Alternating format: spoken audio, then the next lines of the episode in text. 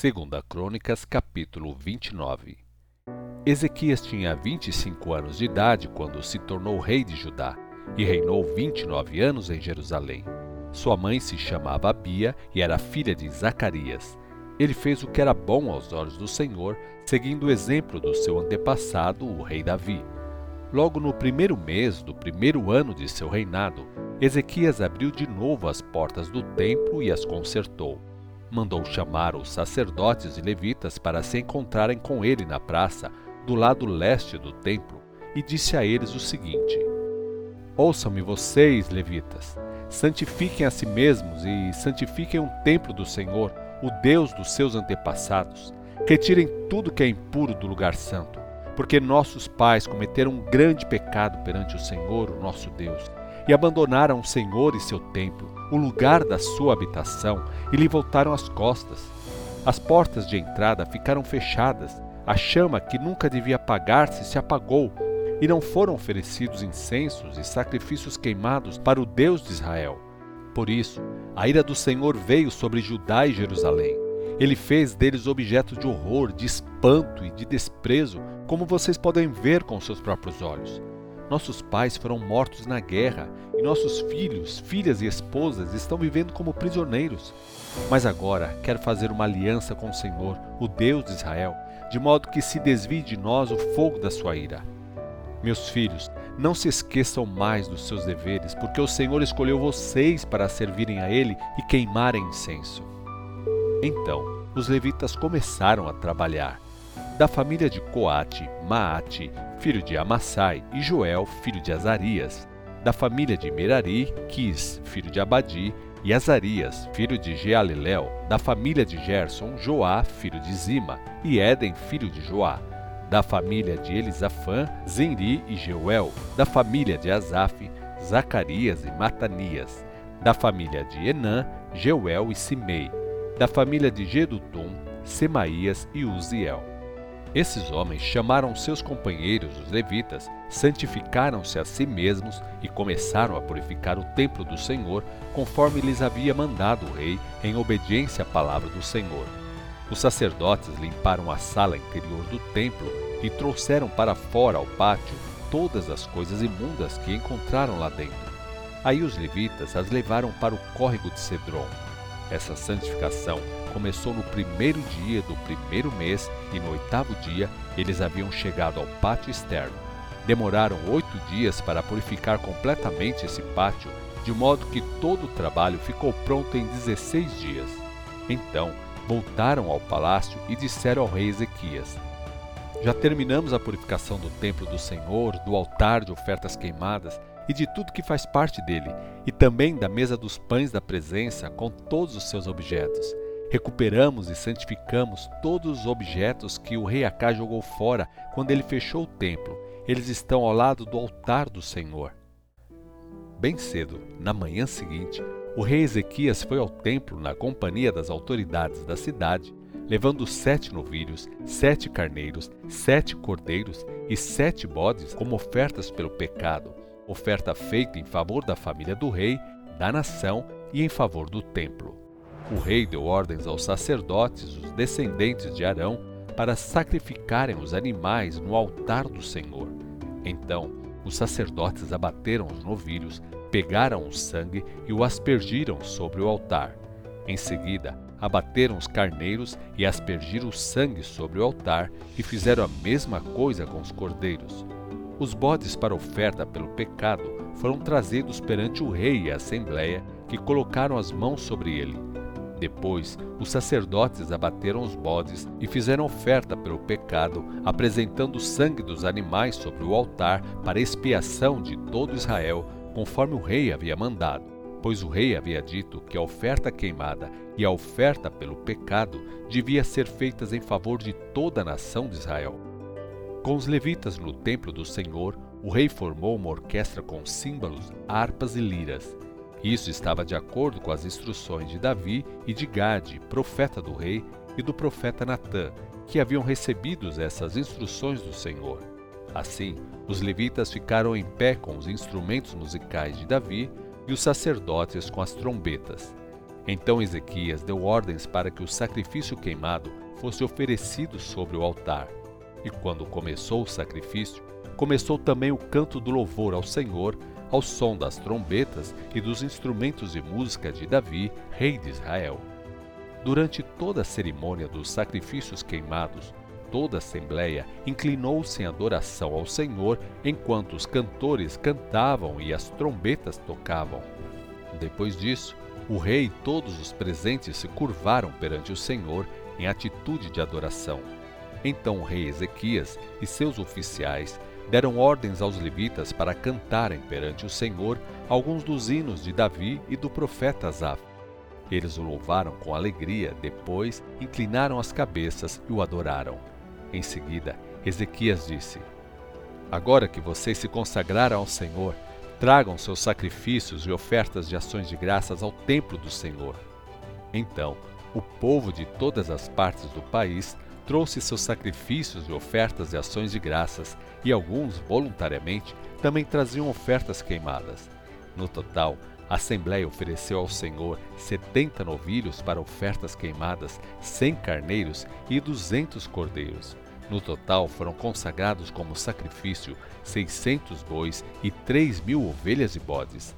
Visto que eram poucos os sacerdotes para preparar as ofertas queimadas, então os seus parentes levitas os ajudaram a tirar a pele de todos os animais até que o trabalho estivesse terminado e até que outros sacerdotes se santificassem para o trabalho, pois os levitas estavam muito mais dispostos a santificar-se do que os sacerdotes. Havia grande quantidade de ofertas queimadas, além da oferta de gordura dos animais oferecidos como sacrifício de paz e das ofertas de bebida que acompanhavam cada oferta queimada. Desse modo, restaurou-se o templo do Senhor para o culto. Ezequias e todo o povo estavam muito felizes por causa daquilo que Deus havia feito por eles em tão pouco tempo. Segunda Crônicas, capítulo 30. Depois disso, Ezequias enviou uma mensagem por todo Israel e Judá, incluindo as tribos de Efraim e Manassés, convidando todos para virem ao templo do Senhor em Jerusalém para a celebração da festa anual da Páscoa dedicada ao Senhor, o Deus de Israel. O rei, seus oficiais e toda a Assembleia de Jerusalém tinham decidido celebrar a Páscoa no segundo mês, dessa vez não na ocasião normal da data prescrita, porque não havia sacerdotes santificados em número suficiente na primeira data, e não havia tempo hábil para mandar o povo vir a Jerusalém. O rei e toda a Assembleia estavam de pleno acordo nessa questão.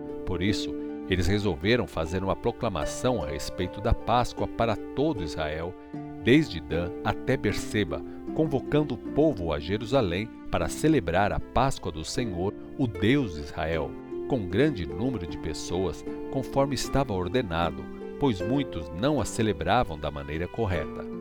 Por ordem do rei, mensageiros percorreram Israel e Judá com cartas assinadas pelo rei e pelos seus oficiais a mensagem dizia o seguinte: Israelitas, voltem para o Senhor, o Deus de Abraão, de Isaque e de Israel, a fim de que ele se volte para vocês que restaram e escaparam do poder dos reis da Síria. Não sejam como seus pais e irmãos que foram infiéis ao Senhor, o Deus dos seus antepassados, e sofreram os horrores como vocês estão vendo. Não sejam teimosos como eles foram Submetam-se ao Senhor e venham ao templo que ele consagrou para sempre e adorem o Senhor, o seu Deus, para que se desvie de vocês o fogo da sua ira. Pois se vocês se voltarem de novo para o Senhor, seus irmãos e seus filhos serão tratados com bondade por aqueles que os capturaram, e eles poderão voltar a esta terra, porque o Senhor, o seu Deus, é cheio de graça e misericórdia, e ele não vai rejeitá-los se vocês se voltarem para ele. Assim, os mensageiros foram de cidade em cidade, passando pelas terras de Efraim e de Manassés, e chegaram até Zebulon. Mas a maioria das pessoas recebeu esses mensageiros com zombaria e os expôs ao ridículo.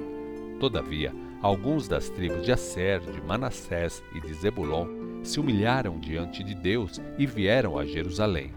Mas em Judá, toda a nação sentiu um forte desejo de unidade vindo da parte de Deus de obedecer às instruções do Senhor, conforme foram ordenadas pelo rei e seus oficiais. E foi assim que uma imensa multidão se reuniu em Jerusalém no segundo mês para festejar a festa dos pães sem fermento. Eles destruíram os altares dos deuses falsos em Jerusalém e derrubaram todos os altares de incenso e os jogaram no vale de Cedron. No décimo quarto dia do segundo mês, o povo abateu o cordeiro da Páscoa. Então os sacerdotes e levitas ficaram com vergonha por não estarem tomando parte das cerimônias como deviam tomar. Por isso eles se santificaram e trouxeram ofertas queimadas ao templo do Senhor. Eles ficaram nos seus postos conforme mandava a lei de Moisés, o homem de Deus. E os sacerdotes aspergiram o sangue recebido dos levitas. Visto que muitas das pessoas da multidão não se haviam consagrado, os levitas precisaram matar os cordeiros da Páscoa para todos os que não estavam cerimonialmente puros e que, por causa disso, não podiam consagrar seus cordeiros ao Senhor. Embora essas pessoas que chegaram de Efraim, de Manassés, de Issacar e de Zebulon não tivessem se purificado, de acordo com a lei das cerimônias da Assembleia, os levitas mataram seus cordeiros da Páscoa a fim de santificar essas pessoas. Depois, o rei Ezequias orou em favor delas para comerem a Páscoa, muito embora isso fosse contrário às regras de Deus. Ezequias orou por eles, dizendo: Que o Senhor, que é bondoso, perdoe todos que buscam de coração seguir o Senhor, o Deus dos seus antepassados, ainda que tal pessoa não esteja devidamente santificada de acordo com as leis do templo.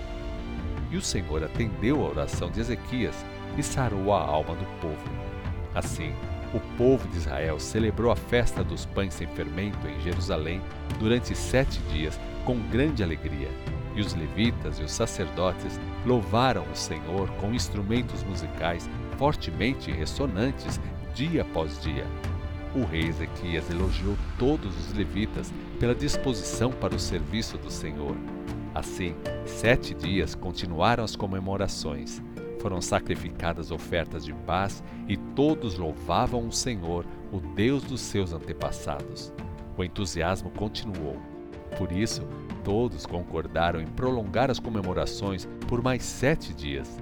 O rei Ezequias, rei de Judá, ofereceu ao povo mil novilhos para as ofertas e sete mil ovelhas e bodes, e os líderes deram mil novilhos e dez mil ovelhas, e muitos sacerdotes se santificaram. Então, a Assembleia de Judá, junto com os sacerdotes, os levitas, os estrangeiros que moravam no país e os visitantes vindos de Israel e de Judá, encheram-se de grande alegria.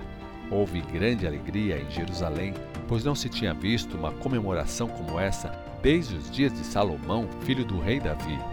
Depois, os sacerdotes, os levitas, se levantaram e abençoaram o povo, e Deus os ouviu, do seu santo templo no céu o Senhor ouviu as orações deles.